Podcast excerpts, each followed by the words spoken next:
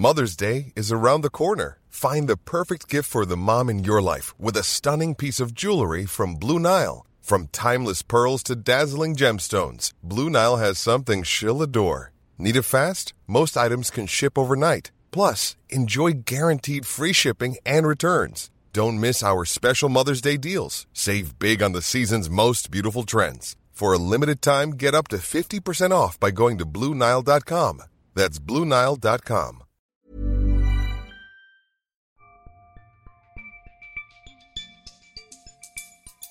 Alors mon premier complexe c'était euh, mes cuisses et mes fesses parce que bah, j'étais gamin et j'étais un peu plus enrobé que j'aurais euh, voulu l'être.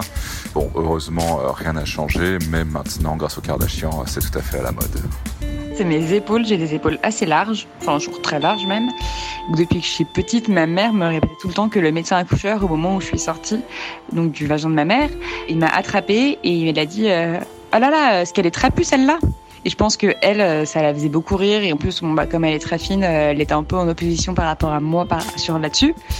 Et euh, elle a passé mon enfance à me dire que j'avais des épaules de nageuse de l'Est, au moment où les nageuses de l'Est prenaient des hormones masculines pour avoir des corps qui leur permettaient de faire des performances plus importantes. Et depuis, je trouve que j'ai des épaules énormes, et donc je ne porte jamais de bustier, genre très peu de débardeur et tout, parce que je trouve mes épaules encore trop grosses. Je pense que c'était aux alentours du CM1, CM2, quand toutes mes copines avaient déjà des seins. Et c'était carrément la mode d'avoir des seins. Enfin, je pense qu'en fait, ça a toujours été la mode. Sauf que voilà, la nature ne m'avait pas encore gâtée. Du coup, j'étais très complexée et j'avais trouvé une idée complètement débile de me mettre des, euh, escalopes dans la brassière. Ouais, on portait des brassières. Et, euh, c'était pas fou euh, niveau odeur l'été. Je vous avoue, du coup, bah, j'ai eu une autre idée, tout aussi débile, mais c'était de leur parler. J'avais vu ça dans un film, et euh, du coup, je parlais à mes seins en disant, allez-y, poussez, poussez, poussez. Et, euh, et ben, finalement, c'était peut-être pas si idiot puisque, puisque ça a marché quelques années plus tard. Quand j'étais petit, euh, j'avais les oreilles décollées. Euh, alors au début, ça ne me perturbait pas plus que ça. Et c'est quand les moqueries à l'école ont commencé que euh, j'ai compris que j'avais pas les mêmes oreilles que tout le monde. Euh, de plus, il n'y avait pas d'autres enfants à l'école avec les oreilles décollées, donc j'avais vraiment le sentiment d'être différent. Et c'est un truc qu'après je, ne faisais que voir. C'était vraiment, euh, je voyais rien d'autre que mes oreilles dans le, miroir. Donc déjà très petit, j'étais conscient qu'il y avait, quelque chose qui allait pas, et, et c'est vraiment euh, les regards extérieurs qui me le faisaient ressentir. Bonjour à tous et à toutes, c'est Jennifer Padgemi, bienvenue dans l'épisode 1 de la saison 2 de Miroir Miroir. J'espère que vous avez passé un très bel été et que vous êtes prêts et prêtes à cette rentrée des podcasts. L'année dernière, je m'étais intéressée à la déconstruction des modèles dominants en termes de représentation liée au corps et à l'apparence, en évoquant, avec des invités super éclairants et intéressants, les personnes qu'on ne voit jamais dans les médias. Cette année, on continuera sur cette voie, mais en vous proposant des solutions concrètes pour dépasser ces injonctions sur nos corps et sur la manière dont elles nous impactent. Pour démarrer cette saison, quoi de mieux que de commencer par l'enfance, là où nos premiers complexes surviennent pour faire de nous des adultes soucieux de l'image qu'ils renvoient dans cette société très normée. Moi, je ne sais pas vraiment à partir de quel âge mes complexes ont débuté, mais je pense que juste le fait de ne jamais vraiment me voir à la télé dans des shows comme Hélène et les garçons, oui, j'assume, ou dans les magazines dits féminins comme Jeune et Jolie, m'a fait comprendre que je ne rentrais pas dans une certaine norme, c'est-à-dire être blanche, aux yeux clairs et avec les cheveux lisses. En étant petite, je réalisais pas vraiment l'impact que ça pouvait avoir sur moi, comme euh, on me disait que j'étais une petite fille jolie, mignonne, euh, voilà, comme on le dit souvent aux enfants. C'est plus à l'adolescence que ça commence à travailler, en rêvant d'avoir une certaine poitrine, en se disant qu'on pourrait être plus mince, etc. Avec l'entrée dans un monde sans pitié, où malheureusement, la course à la personne la plus stylée et populaire du lycée arrive. Je me demande alors, n'y a-t-il pas autre chose à retenir que son apparence? Comment peut-on faire quand on est parent ou éducateur d'un enfant pour ne pas imposer ces normes dès le plus jeune âge et surtout, comment les représentations peuvent-elles jouer un rôle essentiel dans la construction personnelle d'un enfant et d'un adolescent? Pour parler de tout ça et comprendre comment ces questions se jouent dès notre naissance, j'invite Emma Levillers, qui est psychologue clinicienne spécialisée dans la thérapie des enfants, des adolescents et de leurs familles. Elle est également autrice de Décomplexe-moi, le mal caché de nos enfants, aux éditions Coup de gueule.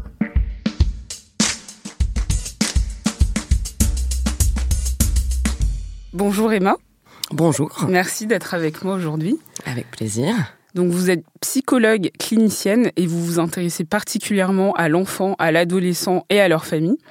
Euh, dans les motifs de consultation, vous dites que l'enfant et l'adolescent sont souvent concernés par des mots comme euh, les troubles alimentaires ou des problèmes de confiance en soi.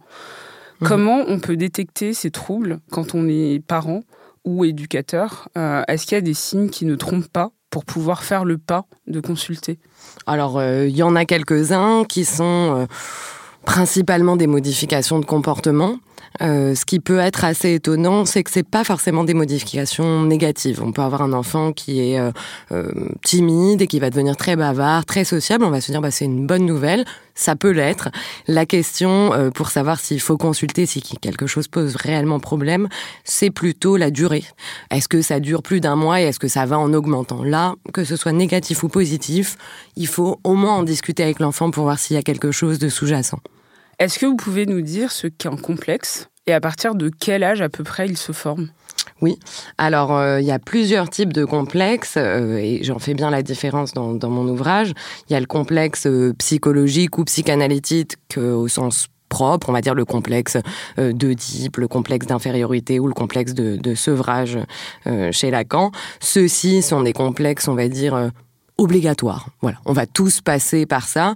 Euh, le mot complexe, il est choisi pour euh, expliquer qu'il y a une situation compliquée qu'on doit passer. Et ensuite, il y a les complexes au sens euh, généraux du terme. Je me trouve trop petit, trop grand, trop bête, voilà, etc. Et ça, c'est plutôt ce que je traite dans mon livre, qui sont des complexes. Alors, Bien évidemment, on va tous passer par là, hélas, mais par contre, ils vont tous être très différents en fonction de la personne, en fonction de ce qu'elle a vécu et en fonction de sa subjectivité. Donc euh, il y a deux types, on va dire que les deux sont pas forcément gravissimes, mais il y en a un qui est le même chemin pour tous et l'autre euh, tout à fait subjectif. Donc vous donnez une, définition euh, du complexe euh, basée sur le vocabulaire de la psychanalyse de Laplanche et Pontalis. Donc je cite, c'est un ensemble organisé de représentations et de souvenirs à forte valeur affective, partiellement ou totalement inconscient. Un complexe se constitue à partir de relations interpersonnelles de l'histoire infantile. Il peut structurer tous les niveaux psychologiques, émotions, attitudes, conduites adaptées. Donc si je comprends bien, tous nos complexes en fait se créent à partir de souvenirs plus ou moins inconscients survenus euh, dans un cercle familial ou quotidien, par exemple l'école. Alors oui, alors oui et non. Euh, ça, c'est la définition du complexe au sens euh, psychanalytique et psychologique du terme, donc le complexe de dit, par exemple, le complexe d'infériorité. Il n'y a pas de définition dans la psychologie du complexe standard, physique ou mental, du complexe qu'on peut extérioriser et, verbaliser facilement. Cependant, on peut dire que si on devait le définir, ça se rejoindrait un petit peu. Euh, tous les deux, ils vont se baser sur des souvenirs euh, chargés euh, émotionnellement, souvent négativement, mais pas forcément. et ça va dépendre de notre positionnement par rapport à ce trait-là, le positionnement qu'on prend en fonction de nos souvenirs. Par contre, le complexe au sens psychanalytique, il est souvent inconscient, c'est-à-dire qu'on ne sait pas pourquoi on agit de telle ou telle façon, ou on le sait un petit peu, mais pas totalement. Le complexe général, en général, c'est conscient. C'est-à-dire qu'on sait qu'on se trouve euh, trop petit, par exemple, et on se souvient très bien de la fois où quelqu'un nous a pointé du doigt en disant tu fais pas la taille qu'il faut, et où ça a commencé à nous complexer. Donc la différence est peut-être dans euh, notre capacité à savoir d'où ça vient. Mais du coup, qui est responsable dans la création de nos complexes? Eh ben, c'est là la grande difficulté. Personne et tout le monde, et nous-mêmes euh, y compris, euh, le complexe, euh, c'est tout à fait subjectif. Mettons, on va reprendre même exemple, trop grand ou trop petit. Bon, bah, on prend des enfants qui sont tous de la même taille. Pour autant, ils vont pas tous être complexés par le fait qu'ils soient trop petits ou trop grands. la difficulté dans le complexe pour savoir d'où il vient, c'est presque impossible parce qu'on a et la norme sociétale qui va nous faire croire que ceci est normal et ceci est anormal. Le nom de norme d'ailleurs pose problème. Moi, c'est un mot avec lequel je je pratique pas en, thérapeutique parce que je ne le comprends pas tout simplement. Et après, il y a notre sensibilité, notre personnalité, le vécu, les expériences qu'on va avoir. Donc, on peut dire que bah, il vient de partout et il vient de nulle part en même temps. Je me demande comment les médias, la publicité et Internet, plus généralement, peuvent avoir leur rôle à jouer dans la création de ces complexes-là. Euh, par exemple, est-ce que euh, les réseaux sociaux euh, ont été vecteurs de complexes supplémentaires à partir du moment où ils ont été créés? Alors, c'est certain que de manière contemporaine, les réseaux sociaux et les médias sont tout à fait problématiques. D'ailleurs, je pense que depuis 4-5 ans, il y a une réalisation de ça, il y a des changements qui sont en train d'arriver la preuve avec votre podcast par exemple, qui est un média aussi comme un autre. Mais euh, je pense qu'il ne faut pas oublier que la société, elle est ce qu'on en fait, et que c'est nous qui avons euh, utilisé euh, ces outils, qui les avons rendus de cette façon-là. Euh, a priori, je pense que la tendance maintenant est d'en sortir, mais pour les plus jeunes, c'est une énorme influence pour l'instant. Qui on est sur Facebook, qui on est sur Instagram, euh, combien de likes, combien de followers on a, c'est parfois une des seules choses qui nous permet de sentir notre propre valeur. Alors, justement, les réseaux sociaux commencent à se modifier en enlevant les likes, euh, les commentaires euh, désagréables, racistes, haineux, etc. Et je pense qu'ils sont conscients de l'influence qu'ils ont. Mais est-ce qu'il y a cette, euh, cette idée de comparaison aussi qui est amplifiée est-ce qu'elle est amplifiée? Je ne sais pas. J'étais pas là avant pour le voir. Euh, j'avais, j'étais toute jeune adolescente quand Internet est arrivé, donc on peut dire que j'ai grandi avec ça. Euh, je pense en toute honnêteté que la comparaison, elle a toujours été là. Ça, c'est euh, notre société humaine. Et euh, d'ailleurs, les complexes en soi et la comparaison, c'est pas forcément une mauvaise chose. Ça peut nous permettre d'évoluer, de nous challenger, euh, de nous rendre meilleurs et meilleurs, etc. La problématique, c'est quand ça devient un obstacle.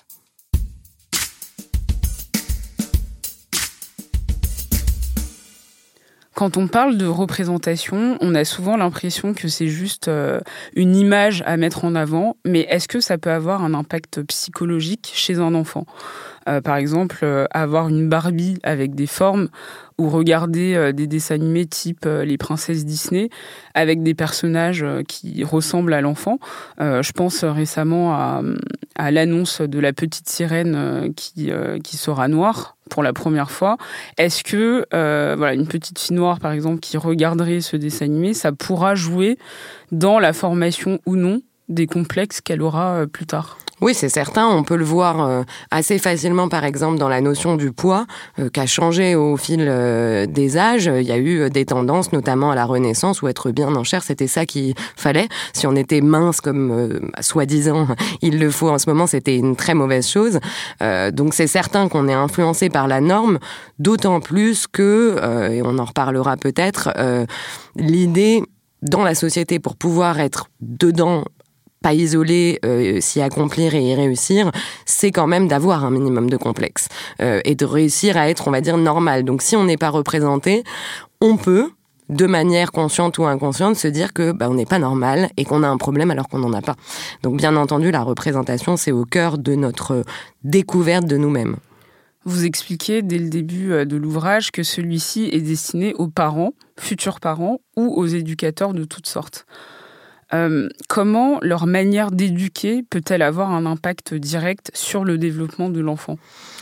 Euh, eh bien, elle va avoir un impact euh, déjà parce que ce sont les personnes les plus influentes, c'est-à-dire dans le sens où, en général, quand on dit parents, figure parentale, ça peut être des professeurs, ça peut être des oncles, des tantes, des, beaux-parents, et les éducateurs, donc toutes les personnes qui ont en charge d'éduquer légalement entre guillemets euh, nos enfants, eh bien déjà les enfants les écoutent plus que les autres. Donc là, ils ont déjà une première pierre de leur côté. Euh, et ensuite, ils sont au contact des enfants quotidiennement. Donc c'est eux, comme on en parlait précédemment, qui peuvent repérer s'il y a un changement de comportement, euh, s'il y a euh, des difficultés, s'il y a une régression, si l'enfant commence à raconter des histoires, etc. Plus rapidement, ils vont être en capacité de questionner, pas forcément d'intervenir, mais de dire tiens, qu'est-ce qui se passe? Euh, Plus rapidement, le problème va être euh, entériné. Et la difficulté psychologique majeure, que ce soit les complexes ou autres, ce qui nous fait souffrir en général, c'est quand ça fait longtemps qu'on pense quelque chose et donc on pense que c'est vrai. Donc quand les parents et les éducateurs euh, réagissent rapidement, en général, on peut passer à autre chose.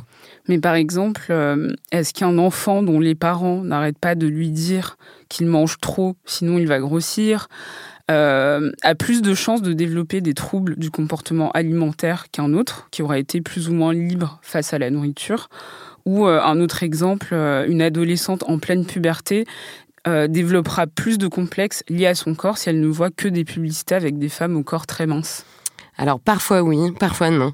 Euh, ça dépend euh, bien sûr de, de l'entourage. Hein. C'est certain qu'un entourage qui est très désagréable et très critique, ça va pas aider un enfant. Ça c'est certain. Euh, maintenant, il y a une palette de sensibilité, de personnalité, euh, donc de réaction et de possibilités de complexes. Et de la même façon que précédemment avec la taille, on peut prendre deux enfants d'une même fratrie qui ont eu a priori le même style euh, d'éducation. Il y en a un qui va peut-être être très complexé, l'autre chez qui ça va permettre une résistance et qui va avoir une confiance assez étonnante. Donc on va dire que c'est euh, une possibilité de déclenchement, euh, c'est pas une obligation pour autant. Mais les commentaires parfois hyper désobligeants de, de parents qui pensent bien faire, mais qui ont un peu leur tête de turc euh, parmi leurs enfants, ça crée quand même des, futures, euh, bah, des futures personnes qui sont soit euh, mal dans leur peau, soit euh, avec des troubles du comportement. Alors vraiment, ça dépend comment ça va être reçu. Par contre, si ça ne crée pas de complexe, c'est certain que ça n'a aucune utilité. Ça ne servira à rien pour l'enfant, ça va pas le challenger, ça va pas le motiver. Euh, on le sait maintenant, euh, même au niveau, là on sort de la psychologie, au niveau euh, neurologique, euh, les punitions euh, désagréables ou restrictives, je vais te priver de ça ou tu n'arriveras pas, ça ne marche pas. Neurologiquement, ça donne envie d'arrêter et au contraire d'arrêter d'essayer d'être meilleur. Euh, maintenant, est-ce que ça va créer des complexes? Honnêtement, pas forcément. Mais est-ce que le fait de cultiver la différence ou l'altérité dès le plus jeune âge permettrait aux enfants de devenir euh, des adultes euh, hyper libres, euh, qui, qui, auraient confiance en eux très facilement Alors, c'est certain que ça va leur permettre, s'ils rencontrent un complexe qui est obligatoire, peut-être d'avoir une capacité de rationaliser, de réfléchir, de faire le deuil, parce qu'on est tous imparfaits, donc on est obligé de faire le deuil sur certains traits de notre personnalité.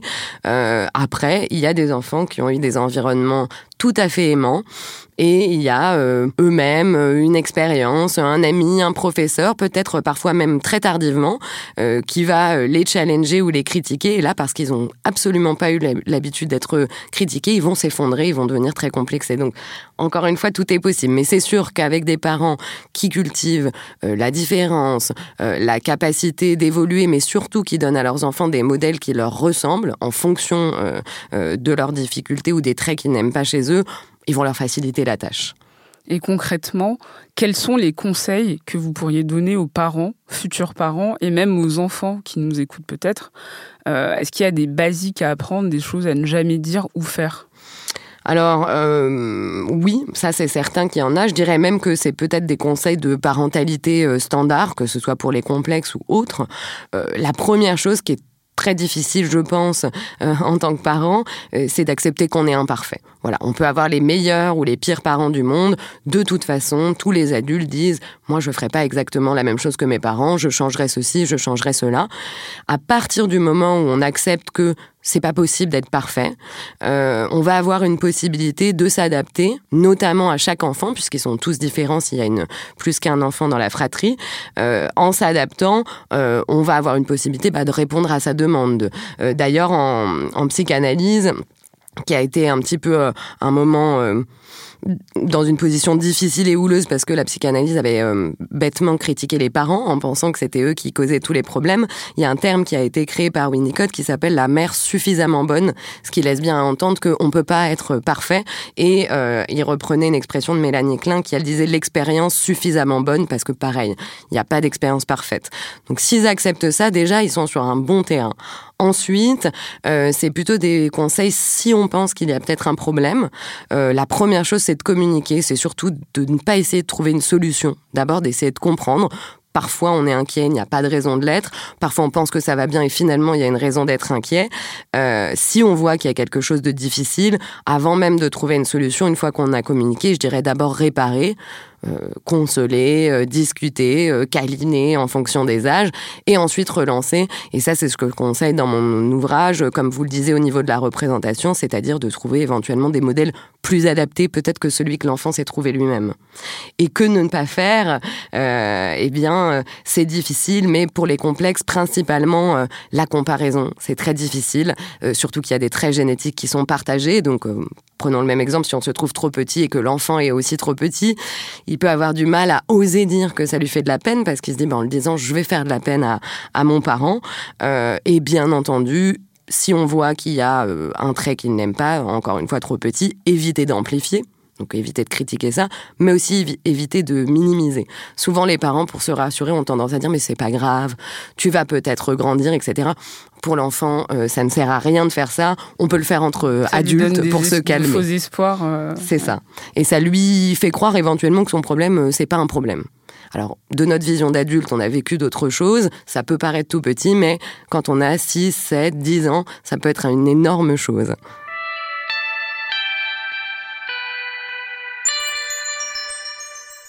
À un moment euh, dans votre livre, vous écrivez un passage euh, très intéressant.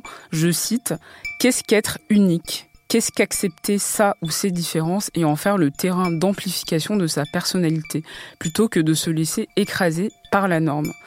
Et je me demande, qu'est-ce que c'est cette norme? Est-ce que c'est la même déjà pour les filles et pour les garçons? Et puis, est-ce que euh, c'est cette norme en fait de blancheur, de minceur, de beauté et de réussite à la fois? Alors, euh, d'un côté, elle est universelle, elle est partout la même. Euh, il y a des lois, euh, par exemple, ne pas tuer, qui sont tout à fait universelles. Ça, ça fait partie de la, de la norme. Et de, dans ce point-là, on peut dire que la norme, c'est salvateur quand même. C'est ce qui nous permet de vivre en société. Ensuite, bien sûr, elle est adaptable. par exemple, si on reprend la loi, les crimes ne sont pas punis des mêmes peines ou parfois pas punis dans certains pays et, et, et, et dans d'autres. Ce qui est intéressant avec la norme, c'est qu'elle est à la fois nécessaire puisque sinon la société irait euh, euh, dans tous les sens et euh, ce serait difficile d'évoluer au niveau des générations et sur certains points, notamment pour les minorités, elle est aussi un acte de stigmatisation puisque elle évolue en général après coup. Elle évolue quand elle est allée de manière trop fermée blesser des gens pendant des générations et des générations. Donc elle est à peu près la même parfois changeante et euh, espérons-le, mais ça a l'air d'être le cas euh, durablement, euh, elle va évoluer de manière à nous permettre d'être tous normaux, si c'est un mot qui existe. Mais est-ce que les filles sont plus touchées par ça, par exemple?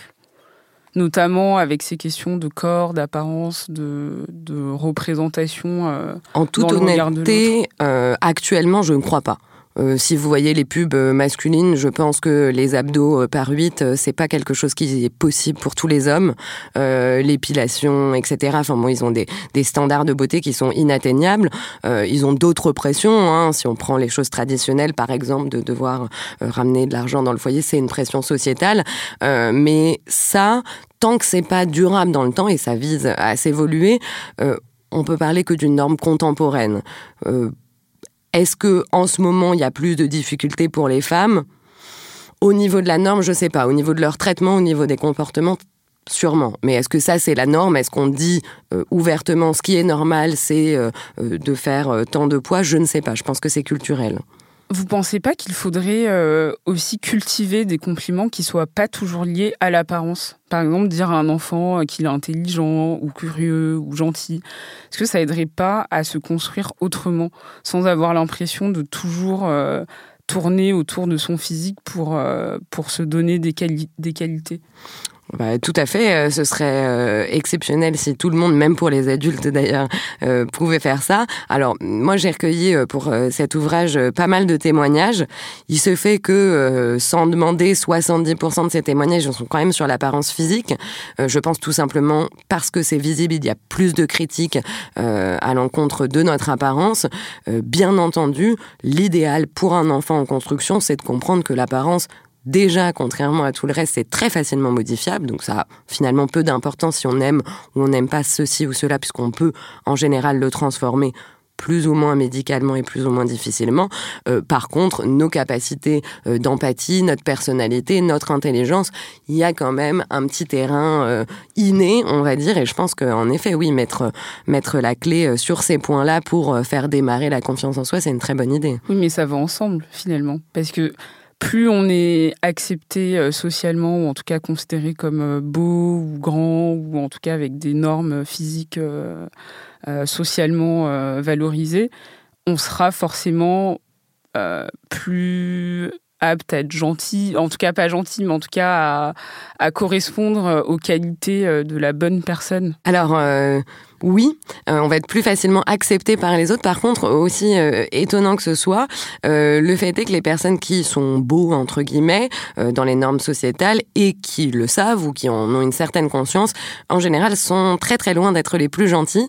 ils finissent par se retrouver un petit peu isolés. Moi, je pense que justement avoir des complexes y compris physique, mais pourquoi pas intellectuel, émotionnel aussi, c'est quelque chose qui va nous challenger à être empathique, à être gentil, à essayer de comprendre les gens, à essayer de se faire des amis. Je pense honnêtement que c'est pas un avantage d'être beau. Surtout si on le sait, surtout si euh, tout le monde nous le dit, parce qu'à ce moment-là, à part être beau, on n'a rien à faire. Et une fois arrivé adulte, on peut être dans la difficulté avec une personnalité un petit peu trop froide qui se repose un petit peu sur ses lauriers. Je me demande aussi si euh, on développe des complexes de la même manière selon où on habite, euh, selon le pays, selon l'éducation donnée, selon l'origine sociale. Comment ça se passe selon euh, son, sa géographie? Ah ben, en effet, c'est tout à fait différent. Alors bien sûr, on peut retrouver dans le monde entier euh, euh des questions de, de, taille ou de poids, puisqu'on a maintenant quand même Internet, les réseaux sociaux, euh, les magazines internationaux qui véhiculent une norme complète.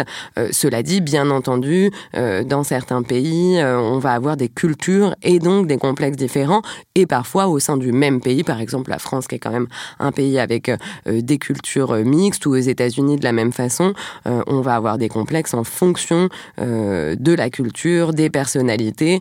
On peut imaginer, par exemple, euh, qu'un enfant euh, d'une famille athée française va peut-être être complexé sur le fait qu'il n'a pas trouvé un terrain scientifique, intellectuel à développer, et qu'un enfant d'une même famille française aussi, mais religieuse de n'importe quelle religion, va peut-être être complexé de ne pas être assez bon euh, au sens de, euh, du, divin et de ce qui peut être demandé euh, dans les textes religieux. Donc en effet, même dans les mêmes écoles, même dans le même immeuble, on peut trouver des complexes différents. Il y a d'ailleurs pas mal de personnes, quand j'ai recueilli les témoignages, qui ont témoigné sur des complexes qui étaient tout à fait étonnants de composition familiale, de choix religieux, de, choix vestimentaires de leurs parents, et c'était ça leur sujet de complexe. Quel est l'impact que vous voulez avoir avec votre livre?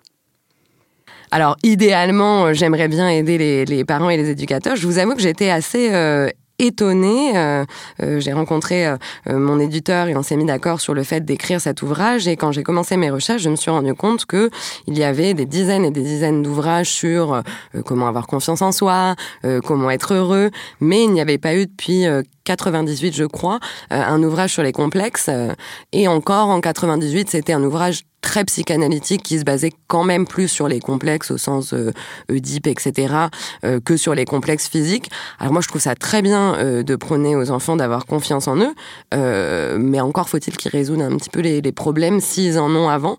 Euh, donc j'espère que ça va les aider et surtout, moi, je travaille dans mon cabinet avec donc des enfants, des adolescents, des familles. Le fait est que je travaille principalement avec des jeunes adultes, puisque jusqu'à 25-30 ans, on a une période qui s'appelle l'épreuve de réalité qui nous met dans des mouvements euh, adolescents, et c'est quelque chose qui nous suit assez tardivement. Et donc la notion euh, de pas pouvoir, parce que ça n'existe pas, être normal, et donc que tout le monde euh, est anormal, et que donc tout le monde est normal euh, par équation, je pense que c'est quelque chose, si on arrive à évoluer là-dessus, qui va nous permettre d'avoir des jeunes adultes et des générations plus accomplies, plus téméraires, plus stables et tout simplement plus heureuses.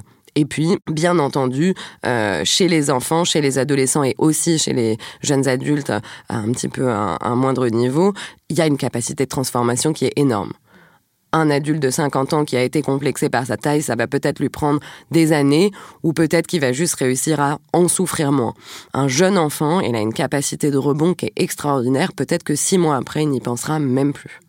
est-ce que vous avez l'impression qu'on est dans une société où on essaye plus euh, de se développer personnellement, si je puis dire, ou en tout cas de, gagner euh, de la confiance en soi, de régler quelque chose sans savoir l'origine du problème?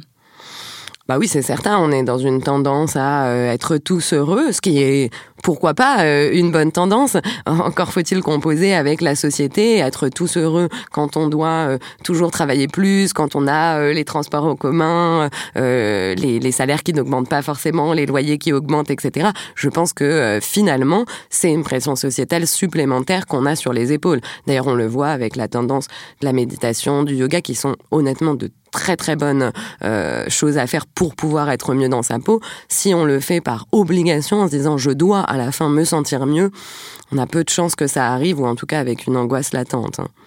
Comment sortir des schémas parentaux qui se répètent euh, trop souvent avec des parents euh, parfois trop ou pas assez présents, trop ou pas assez affectifs? Comment trouver le juste milieu dans l'éducation de ces enfants? Alors, je, vais me répéter, mais il n'y a pas de juste milieu, euh, puisque tout le monde est de toute façon imparfait en tant que parent. Euh, on n'entend pas une seule femme adulte ne pas prononcer un moment de sa vie je ne voudrais pas être comme ma mère ou je ressemble à ma mère, ce qui veut dire je ne veux pas l'être. Pour autant, la mère est peut-être très bien, elle a peut-être très bien fait son rôle, mais euh, il n'y a pas un seul enfant qui sera satisfait à 100%.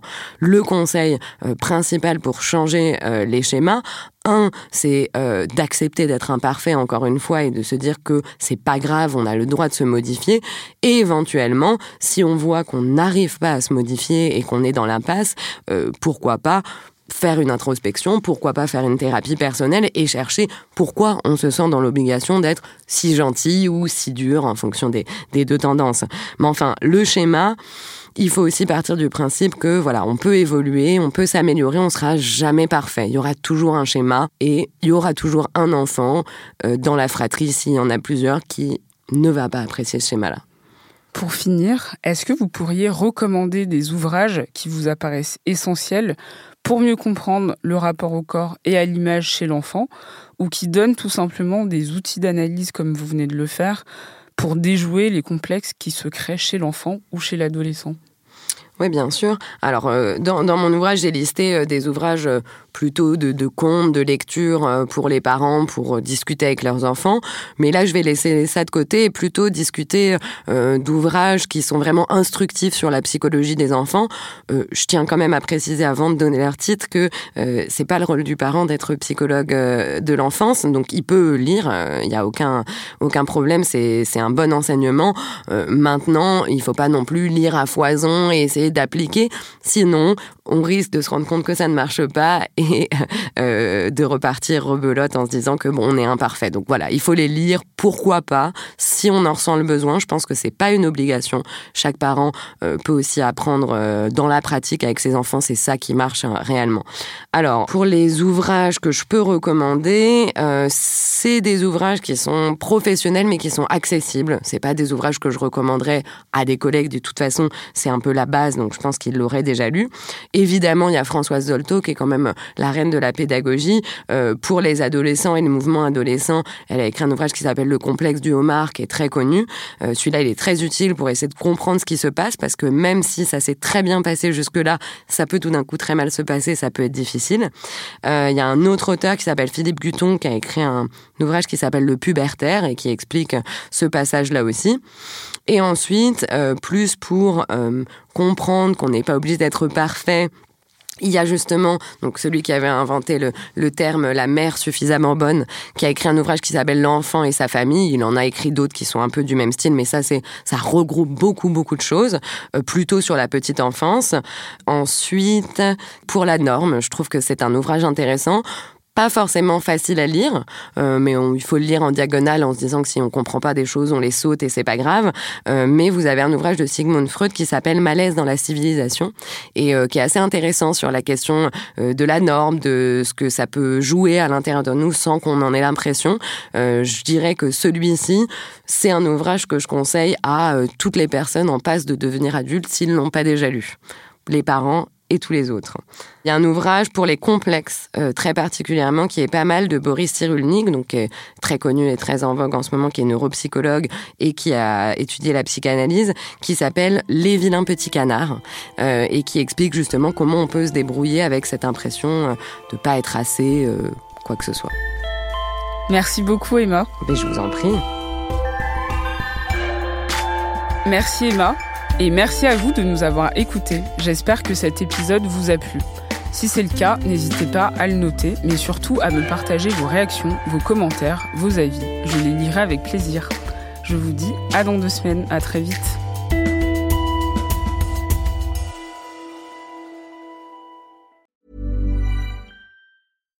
Hi, I'm Daniel, founder of Pretty Litter. Cats and cat owners deserve better than any old-fashioned litter. That's why I teamed up with scientists and veterinarians to create Pretty Litter. Its innovative crystal formula has superior odor control and weighs up to 80% less than clay litter. Pretty Litter even monitors health by changing colors to help detect early signs of potential illness. It's the world's smartest kitty litter.